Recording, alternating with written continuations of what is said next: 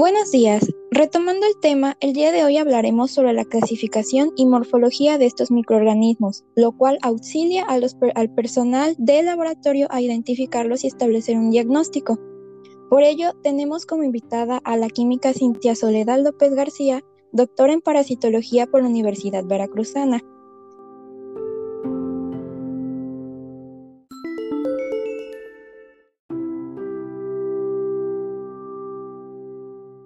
Eh, comenzaremos haciendo unas breves preguntas. La primera sería, ¿cuál es la clasificación de estos microorganismos? Buenos días a todos.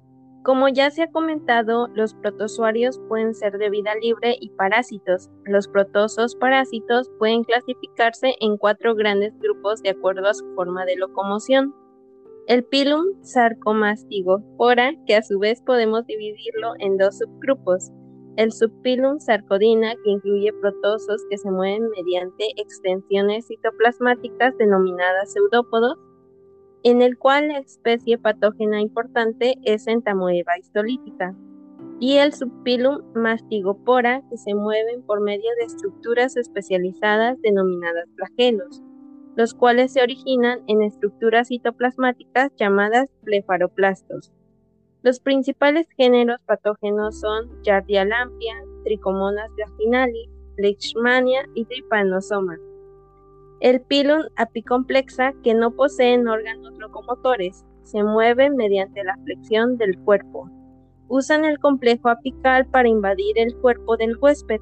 Los géneros patógenos representativos son Plasmodium, Toxoplasma, Isospora y Cryptosporium.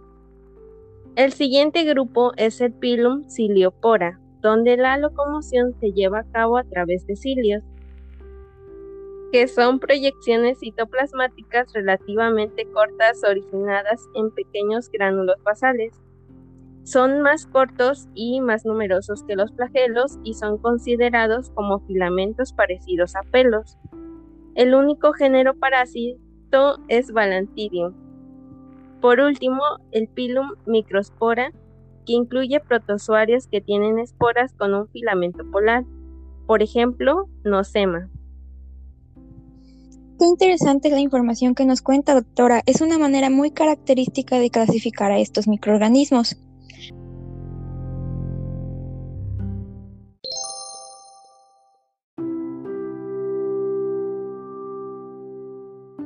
Ahora bien, ¿podría decirnos cuál es la morfología de los protozoarios?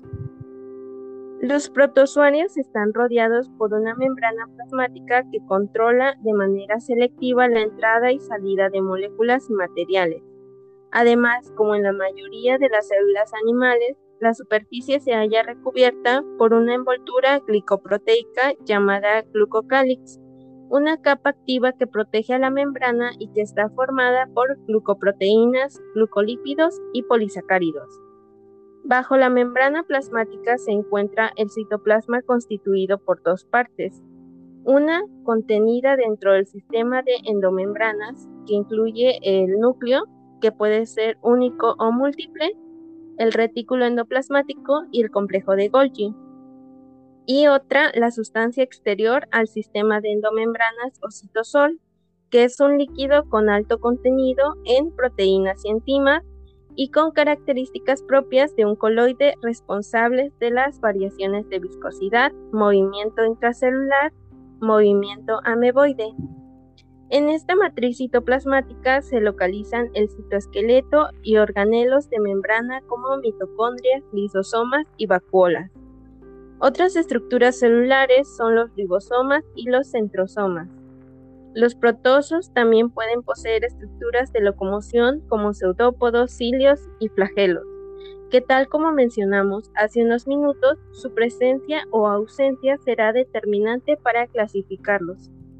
Por otra parte, numerosas especies tienen una apertura que corresponde a una boca primitiva denominada citostoma que es el sitio de ingestión de alimentos, y una abertura excretora llamada citoprocto o citopigio. Vaya, la información acerca de los protozoarios cada vez resulta más enriquecedora. Ya sabemos sobre sus características, la forma en que se transmiten, cómo se clasifican y su morfología. Seguiremos aprendiendo sobre estos microorganismos en los siguientes episodios.